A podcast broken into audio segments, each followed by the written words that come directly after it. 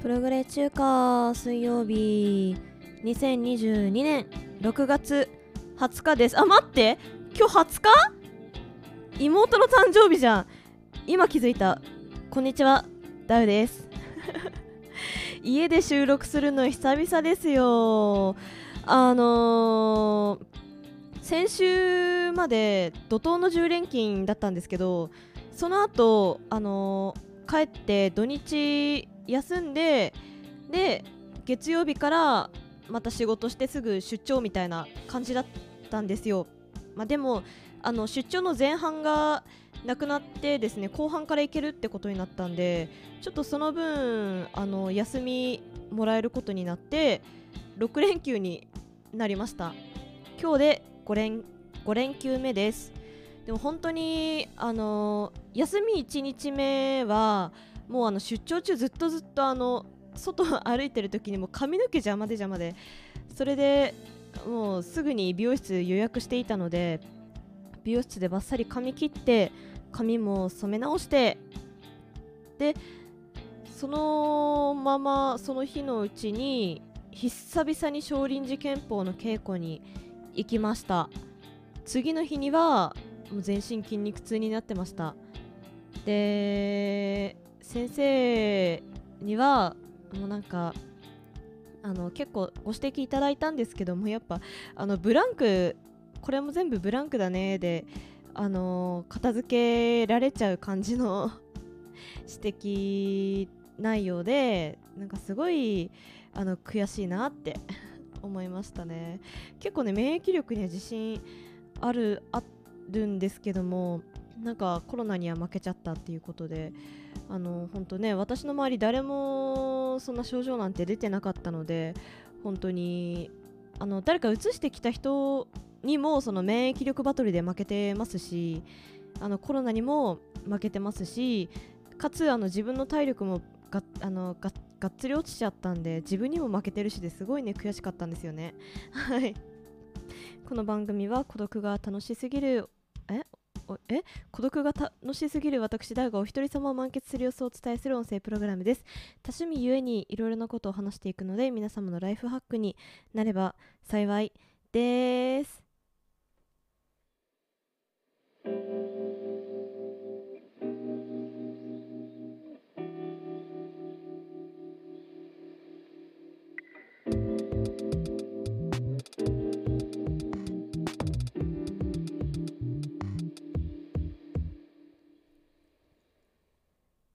さて休み1日目はそのようにして過ごしていました。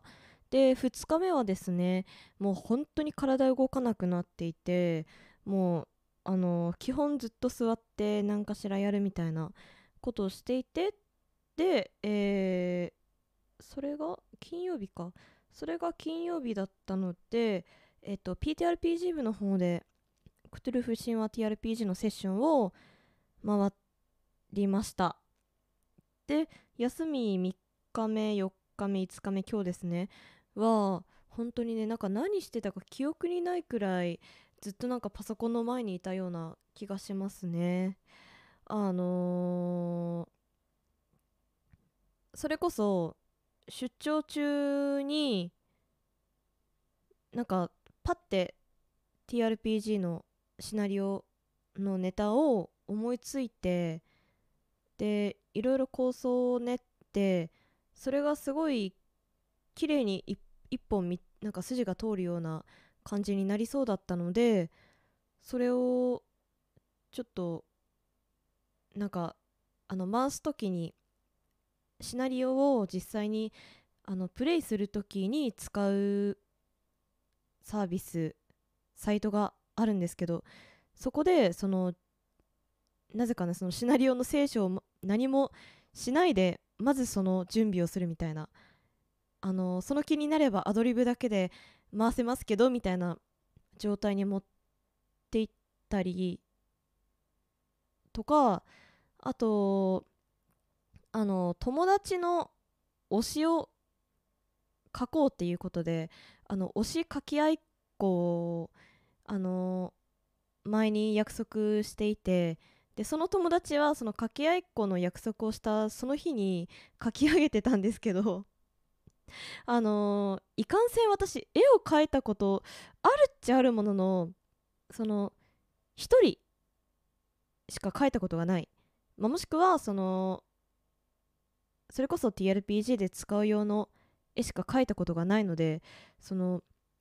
友達の推し、まあ、しかも推しって言ってもあの推しカップなのであのカップリングですよ。2人いるんですよね。で、まあ、しかもなんかそのカップリングのうち1人がめちゃくちゃ胸がでかいんですよ。もうあのそんなそんな絵描いたことないし身近にそういう人がいないせいで見慣れてもいないから全然なんか描けなくて。それであのー、やこれはまずいと。人様の推しを描くにあたってこんなになんかその体の構造が崩れていてはやばいと思って美術解剖学のサブスクリプションに手を出したりとか してですね。なんかあのー、これ今ねプログレ中華水曜日配信しようかななんて思ってたの実はもう45日前だったんですけども。その今録音してるまでの間ですねずっとその絵描いてたりしてたわけですけどもやっとさっき線画と下塗りが終わってで初めてそんなに時間かけたなって。やっぱその人体の構造をまあ直感的にはなんかここ明らかにおかしいよなみたいなのは分かるんですけど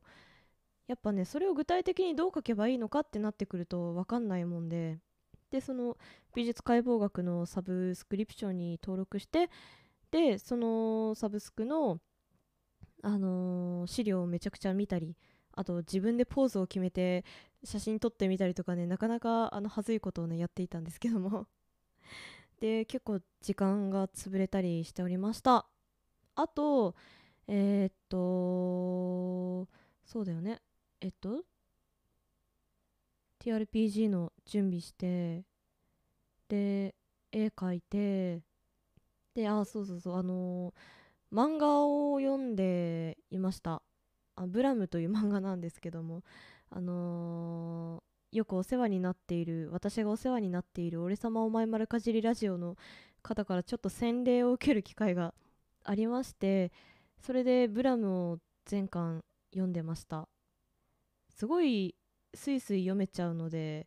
なんかなんだろう一冊読み終わっても読み終わった感じがしないんですよね。まあなんかストーリー自体がすごい抽象的っていうのもあるかもしれないんですけどもなんかその綺麗に収まらないもやっと感とあとあの1ページドーンってでかいでかい建築物やら構造物やらがなんか壊れたりとか。なんかとにかく何て言うんだろうな。スケールが大きいのでそれがそのスケールの大きさがその漫画の構図にも出てるのかなんかバーンって1ページにでかい絵がバーンって出てきてうわーってなったらもう次のページいけちゃうんですよ。だから一回一回文字を読んで解釈してっていう時間ん？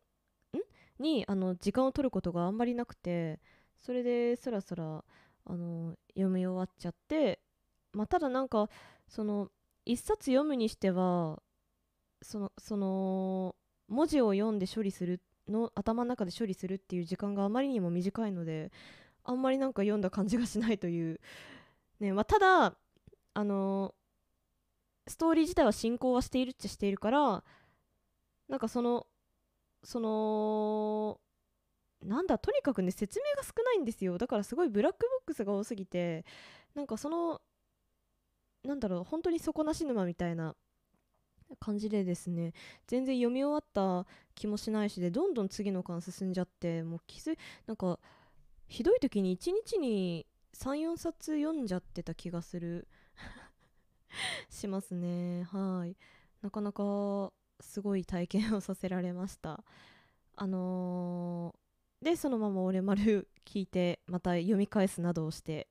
をやっておりましたね。ここ数日は。でああそっか。それとあと、まあ、やんないといけないことを沢なりの編集だったりとかはね結構やっていましてあんまりなんでしょう発信自体はしてなかったのかな。まああのプログレ中華水曜日も全く忘れてましたしね。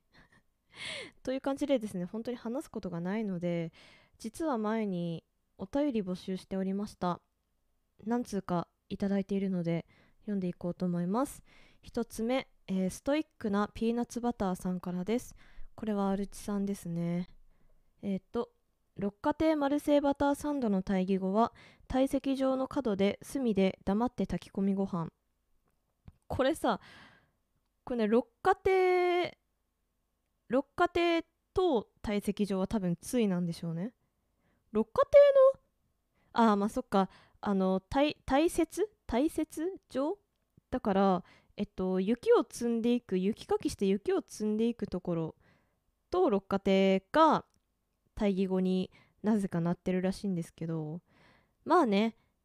まあだってさすがにね六花亭にね雪どんどん積んでいくわけにはいきませんからね。まあそれはついになって当然じゃあ当然かもしれませんね。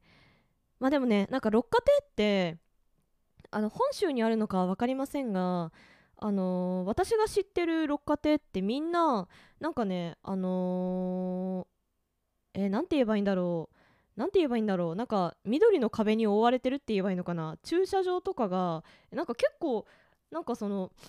あえて植物に囲まれてるような外観してるんですよね六花亭って。だからなんか六花亭の看板自体は見えるんですけどなんかあの緑に覆われすぎてて店舗どこにあのじ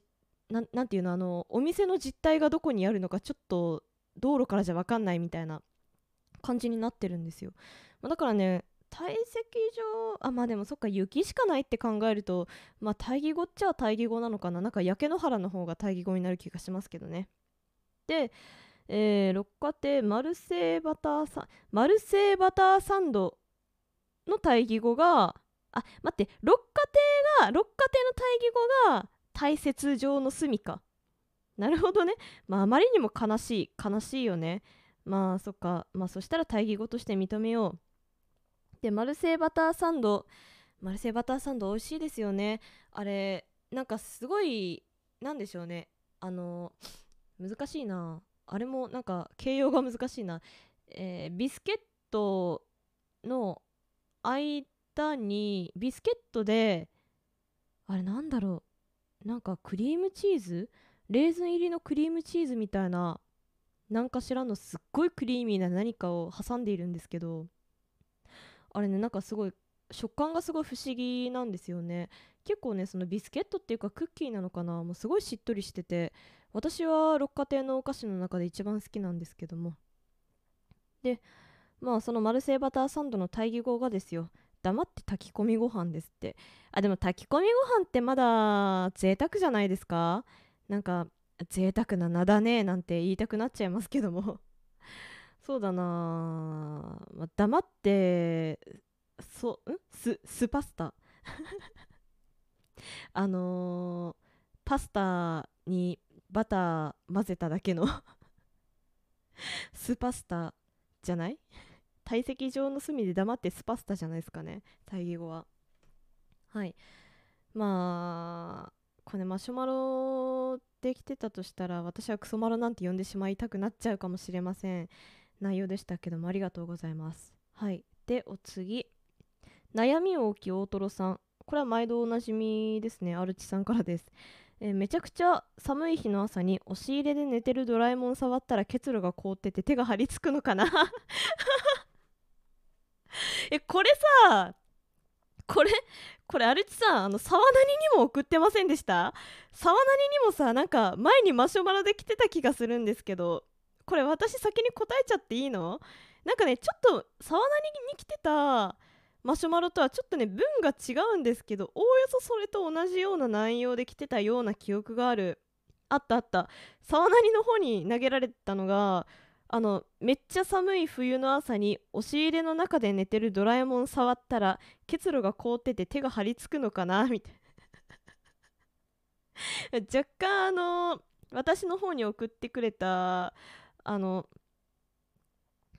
そうだね。なんかちょっとちょっとね文面が違いますね。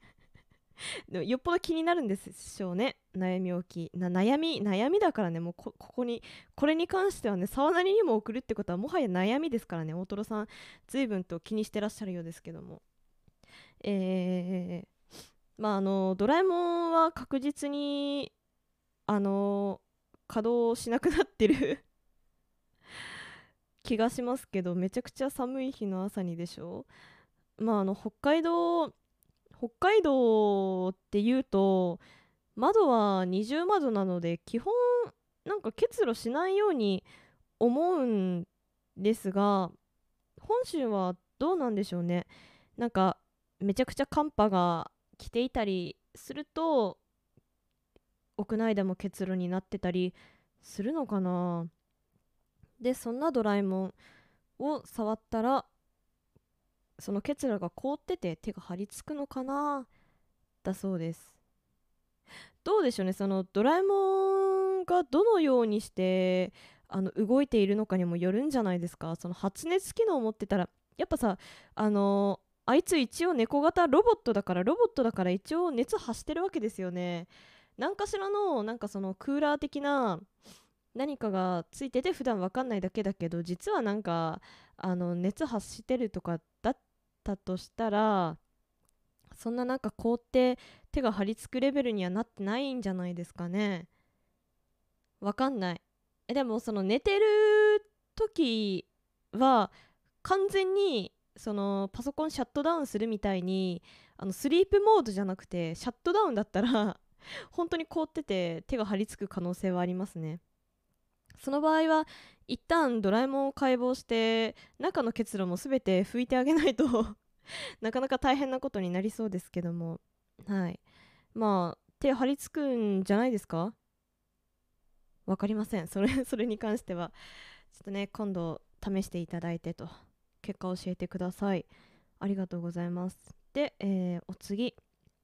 三連ナシゴレンさんからいただきました。これもアルチさん？なのかな？ナシゴレンってなんだっけ？ナシゴレンって インドネシア料理のことを言うらしいですね。なんかタコスみたいな感じなのかな？あチャーハンか。なんか目玉焼き乗ってるチャーハンみたいな感じらしいですね。へえ私あんまり卵がお腹よく下してしまうので食べれないのでナシゴレン食べるときは本当にチャーハンみたいになっちゃう気がしますけどもちょっと味が気になりますね。え？そのナシゴレンが3連になっていますと。はい。えー、小学生の頃に保健体育の授業で女の子と男の子が分けて授業を受けるときに男の子は二重跳びの練習してます。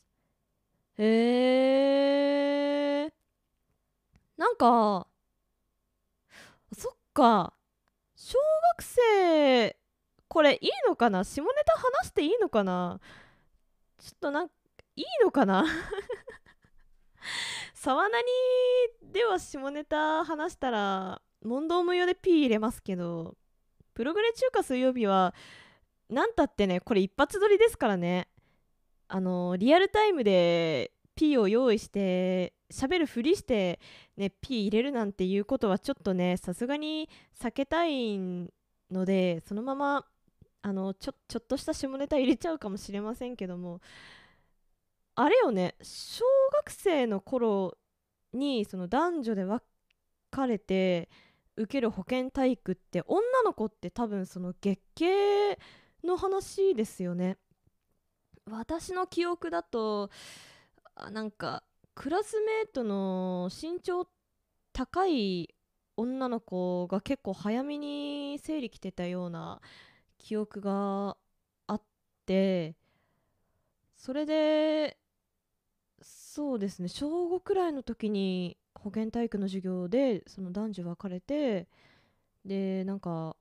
あのーまだね生理になってたことない人の方が大半かとは思いますけども今後こんなことが起こるんだぜみたいな。なんか私小学校4年生くらいの時に初めて貧血で倒れそうになったんですよ。だしその妹があのいつかなあれ低学年の時かな小学校低学年くらいの時にじゃがいもの皮むいててその皮むいて皮むき器のあのあのシュッてやる時の勢いで自分の手切っちゃってたんですよ妹が。でその妹が自分の血見てぶっ倒れるっていうことがあってっていうくらい多分遺伝的にも私私も血見るのが怖いし実際に血が出るとすぐ貧なんか貧血っぽい症状が出るみたいな血の気が引くまさに血の気が引くようになってたんで小学校4年の時には私はもうなっていたので鉄欠乏性貧血になっていたのでそのもし自分に自分が所長を迎えた時はマジでどうなるんだろうみたいな感じですごいその当時小学校のまだ来ていない時にはすごいね震えていた記憶が ありますね。あのわかんないんだけどさあの こっからこっから突然の下ネタですけどあのーおねショタあるじゃないですか。あのあれのショタが一体何年生なのかは存じ上げませんけどもあのー、精通してんの？ショタって精通いつあんの？わかんない。わかんないよね。なんかそのえでもさあわかんない。どうどうだったっけな？小学校の時男子なんかな何習ったって言ってたっけな？でもなんかあの男子は男子でどっかの部屋行かされて話聞いてたような気がします。それこそ多分なんかなんかその精通の話 だったりとか多分ねその子供がどうやってできるかの話はまだあの聞かされてなかったんじゃないかな。私私あの中学校中学受験しているので中学校からそのあそそのなんだろう小学校小学校その私が住んでいたところにある公立中学校には行っていないのでいきなりなんかそのなんだろう本来あるべきカリキュラムから外れてしまっているかの気もするんですけども中学校中2とか中3くらいの時に私は初めて子供がどうやってできるかを知ったような気がしますね中 3? 中3かな？中3くらいの保健体育の時になんかそれまでは本当にあのー、生物の理科の授業の時にあのー、そう理科の授業の時にえっと植物のなんか受粉とかの話を聞いてでなんかそれで何て言うんだっけ。そう花粉花粉がなんか花粉がめしべになんか受粉してどったらみたいな内容じゃないですか。でなんかそれがどうやら人間にもあるらしい。え待ってどうやってさそのえ待ってそもそも人間には花粉という概念があるのかっていうとこから私は始まってでその後あのやっぱねあの保健体育の授業中学校の時の保健体育の授業の時は男女混合だったんですよ。それであのみんなで同じ、あのー、教室の中で受けていてだから先生も結構ねあのダイレクトな表現はしなかったんですよね。まあ多分それが普通なんだとは思うんですけども。それであどうだったっけななんかなんかそれでなんか女性ホルモンと男性ホルモンが混ざり合ってみたいななんかよくわかんないこと言われてだからさどうやって混ざんの？どうやったら混ざんのってずっと疑問に思っててでそのその頃に私はあのスマホっていうかネットとか使うようになったのでそれで自分で調べてあってなったっていうね記憶がありますね。なんかでも私小学校そうだね。でそのそその事実を知る前にはもうあの百合の同人誌に手を出していたのでだからその百合の同人誌初めて見た時にはあのこの人たち裸で何やってんだろうみたいな 感じにすごいねなってた記憶がありますね。いやもう今となったらいい思い出かもしれないですけどね、まあ、貴重なロリ時代を過ごしたなと思っております。はい。このお便りを受けて私は何を話しているんだ？でもそうなんですね。二重跳びの練習してるんだ。へえ。なんかあれですよね。あのー、男性男性どのじどの段階でだったか忘れましたけどなんか何年生かの授業のその保健体育で男女分かれての授業の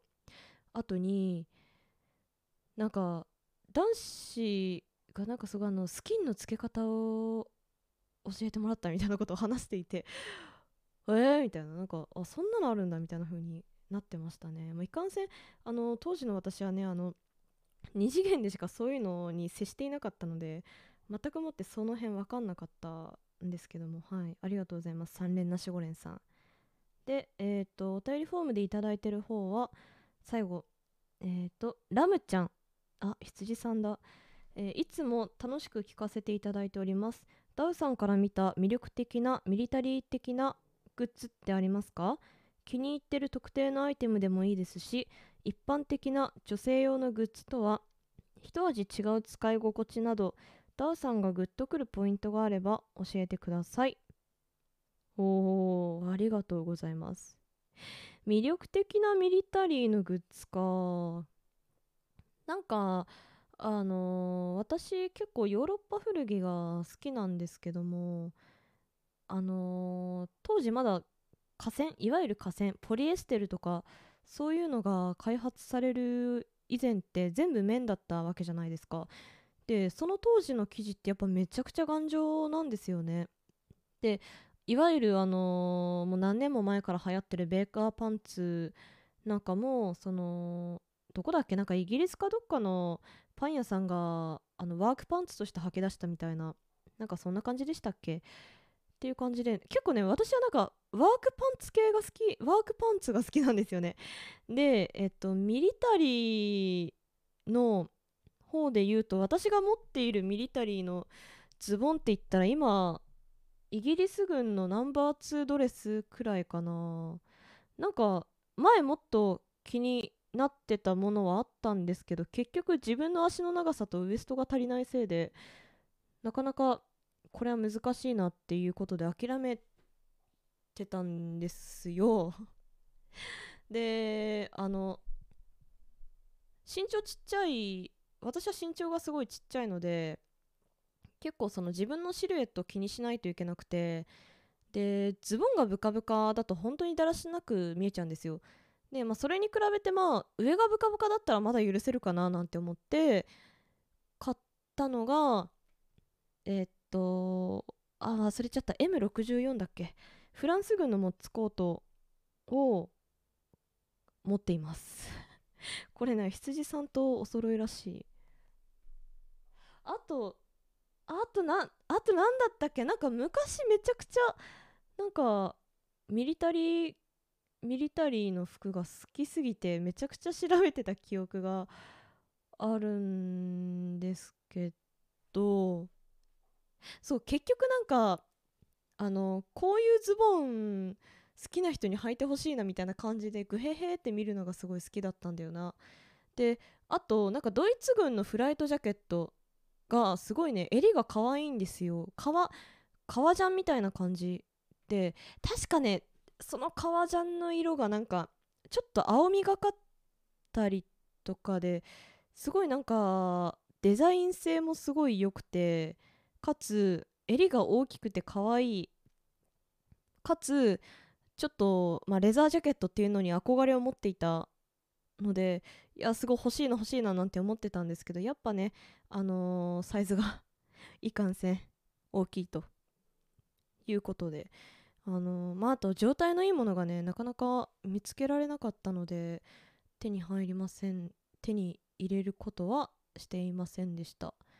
まあ北海道の古着屋さんにそもそもそういうのが売ってない。結構やっぱりなんか有名なそれこそ M64 とかあとなそうですね。今で今となってはもうアメリカ軍の持つコートは人気すぎて M51 でしたっけはもうね人気すぎてもう全然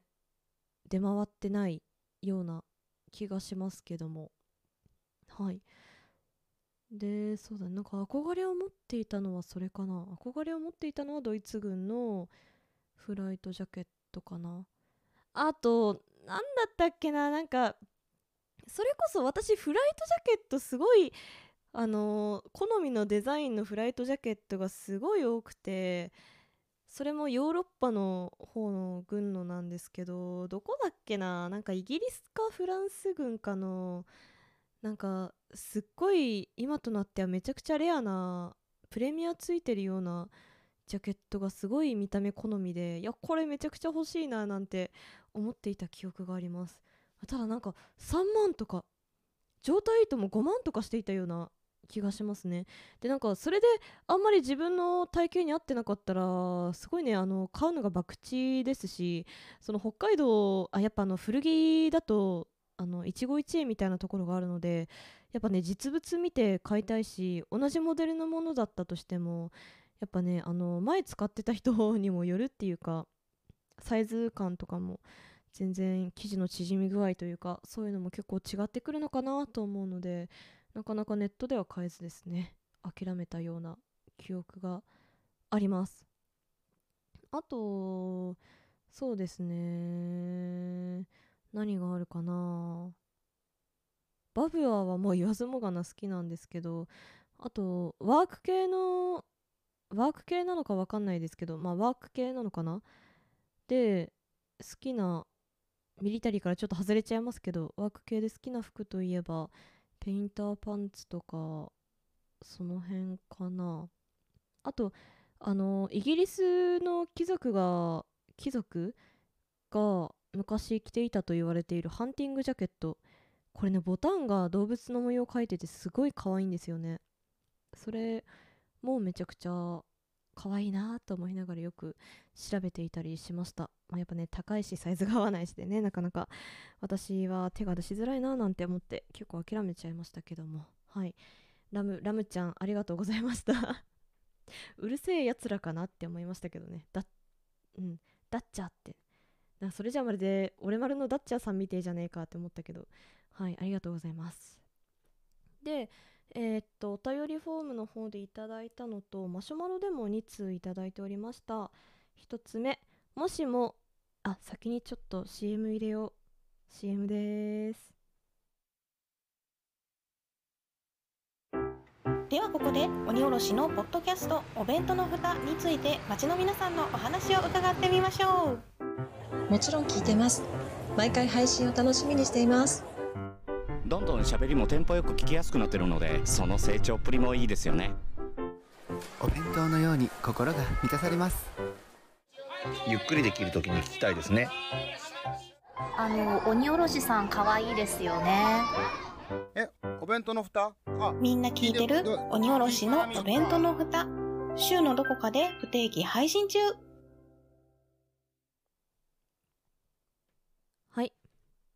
えー、マシュマロ読みます。1つ目。もしも今すぐ好きなところに行けるとしたらどこに行って何をしたいですか？もちろん現実世界のみならず二次元世界も含みますよ。にっこり。ありがとうございます。これね読むのが一昨日とかだったらねもう今すぐ東京行きてえっていうところですけどもね。なんかあの友達に会える機会がありそうだったんですけどね。ちょっとデブ症私がデブ症すぎるのとあのコロナ1回かかった手前なかなか外出しづらいっていうのとあとまあ単純にねあの6連休になったからねいつでもいつでもっていうかあの本州行くだけの時間はあるんですよ。あるんですけど金がね金が高いということで全然金がかかるということで諦めてましたけども。もしこれこのマシュマロを読んだのがおとついとかだったらもう今すぐ東京連れてってくれって言ってたと思います。そうだな。現実世界か。現実世界だったら今行きたいところ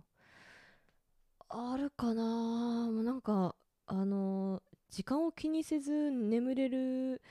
あの布団の中とか言いた 言いたいくらいですけどもね。あーなんかあの一人でダラダラっとしながら読めるなんか図書館とかあとなんか本読むためだけに宿泊するようなあのホテルとかありますよね。なんかほあの本の貸し出し無料でみたいなそういうとこ行ってみたいですね。気になる本を自分の部屋に持ってってただ本を読み続けるみたいな。ことはしてみたい。あのーそういうとこに旅行に 行きたい。もうなんかこの時期って本州めちゃくちゃ暑いですよねきっと。あの私が住んでるところも昨日27度になっててもうなんかすごい切れそうになってた。何しなくても何もしなくても汗が出るって本当に最悪だなって思いながら昨日過ごしてたんですけどもね。いかんせんこの時期がすごい体調崩しやすいものでなかなかあのどっか行ってなんかするっていうのもね難しいんじゃないかなって思っております。まあできることなら避暑地に行ってダラダラしたいですね。可能なら海も見えるところに行きたいななんて思ってます。まあもしくはあの江ノ電江ノ電見に行きたい。推しに推しに会いに行きたい。そうですね。二次元の世界だとしたらあのまああの命の危険が全くないよと保証してくれるのであればあのこの間まで読んでいたブラムの世界に行きたいですね。なんかねメンサーブっていうなんか百面相百面相 AI 百面相みたいな AI がいるんですよ。なんかいきなり顔が怖くなるみたいな AI がいてその AI をちょっと一目見て顔が歪んだとこだけ拝んで帰りたいですね。それとえー、なんかないないかな？二次元でしょ？二次元で行きたいところか。なんかえー、なんか花がいっぱいあるところに行きたい。花が花がいっぱいあるところに行きたいです。なんか魔女の家みたいな。自給自足してる自給自足してるはちゃめちゃ優しい魔女の家に行きたいです。ねなんか他人からの邪な感情を受けることもなく優雅に暮らせる魔女になりたいです。そんな感じかな。すごい。なんかあなた疲れてるのよみたいな感じになってるけど。なんかねやっぱその暑さのせいで全然寝れなくなってるので今はとにかく安寧を求めています。はい。ありがとうございます。でえっ、と2つ目。北海道を北海道を一周するなら時計回りおは半時計回りどちらをおすすめしますか？そもそも海沿いに道あるのかな？とのことです。あー北海道一周うん何で一周するかにもよるけど絶対車じゃないと無理よな。車じゃないと絶対無理だと思うからそうですね。運転席ってえっと向かって左側？乗ったら右側じゃないですか。だから右側に海がある方が絶対楽しめると思うので半時計回りに回った方が景色は綺麗かな。まあ飽きてくるとずっと同じ景色ばっかじゃんってなるんでちょっとあれですけどね。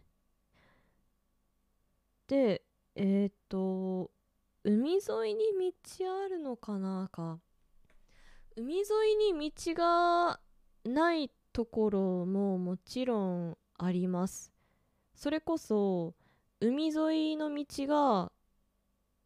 あの海抜な海沿いの道が崖みたいになっている？難しいな。海に面しているところが整備されていないせいで海が見えないところにしか道路がないっていうのはめちゃくちゃあると思います。っていう表現が正しいかな。まああと単純になんかちょっとそこだけ道が複雑になっていて入れないとかもあるような気がしますね。ほんとね北海道一周は精神力が試されるような気がします。なんか前日高地方に行ってなんかその辺の海沿いめちゃくちゃ車でドライブしたことがあったんですけどほんとね何も景色変わんなくてなんか怖かった。いつ鹿が出てくるかもわからない状況であんまりあのなんだろうまあだダメダメだけどねその景色に釘付けになることもちょっとはばかられるしだしその海って言ってもまあ言うて海ですからね。その周りの海と大事なのって海とその周りの景色だと思うんでその周りにあるものがずっと草原とかだったらマジで辛いんですよ。なんか襟裳岬とかその辺りすごいねなんか死ぬのかな？死ぬのかな？みたいな感じになっていた記憶がありますね、まあ、食べ物はね美味しいので全然なんか海沿いの海鮮物たくさん食べてく一周北海道一周旅行なんていうのは多分楽しいとは思いますけどね。まあそんな感じでしょうか。なんとなくなんか食べる場所によって同じ魚介類の例えばエビ同じエビ食べてたとしてもなんか食べる場所によってなんか味が違うように感じることも出張行ってて感じますからね。楽しいかも。やってみると楽しいかもしれません。ただねなんか函館行くルートがねなんか本当にやばいらしいので本当にあのー、一番最初にそこはもう制覇しちゃった方が楽かもしれませんね。とだけ言っておきましょう。なんかあそこが一番やばいらしいぞっていうことではい。まあそんな感じです。ありがとうございました。ほんとなんかさっきから曖昧な答えしか出せなくて申し訳ありませんが。はい。まあ以上56通いただいたのかな。数えてませんけども。ありがとうございました。いやーね。なんかまたまたですけど全然収録する週1配信なんてほんと嘘嘘のように過ごしてますね。そのせいかやっぱりあんまりなんか外に出ようっていう気も出てこないしあんまりなんか話したいなって思うことも起きない。からやっぱり積極的に外に出ないとなとはよく感じさせられます。っていうか話しててすごいそう思いました。ねエンディングトークも何も考えてなかった。最近そうあのー、まあ、強いて言うなら最近まあ音楽っていうのはあんまり聞いていないんですよ。なんで今週のイヤーワームなんてのもあの紹介できるものはないんですけどもあのー、Spotify 開いて聞くときはだいたい最近だとチェック・ベイカーとかマイルス・デイビスなんていうジャズトランペッターを中心に聞いてます。前回はビル・エヴァンスにはまりそうなんていう話をね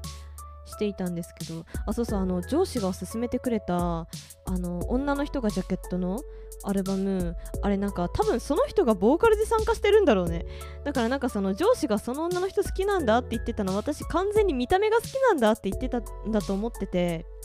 すごい申し訳ありませんでしたって気持ちになりました。ね、プログレ中華水曜日でもその話をしちゃったからね本当に申し訳ありませんでしたってその後聞いてなってましたね。うん。確かにすごいなんか歌もね良くて私もそのアルバム結構お気に入りになりそうだなって思ってアルバム Spotify のアルバムお気に入り登録したりしてましたね。そんなもんかな。なんかそうなんかその久々にジャズを聴いてチェックベーカーそういえば私昔めちゃくちゃ好きであの妹が吹奏楽部でトランペットやってたので妹のトランペットをあの借りて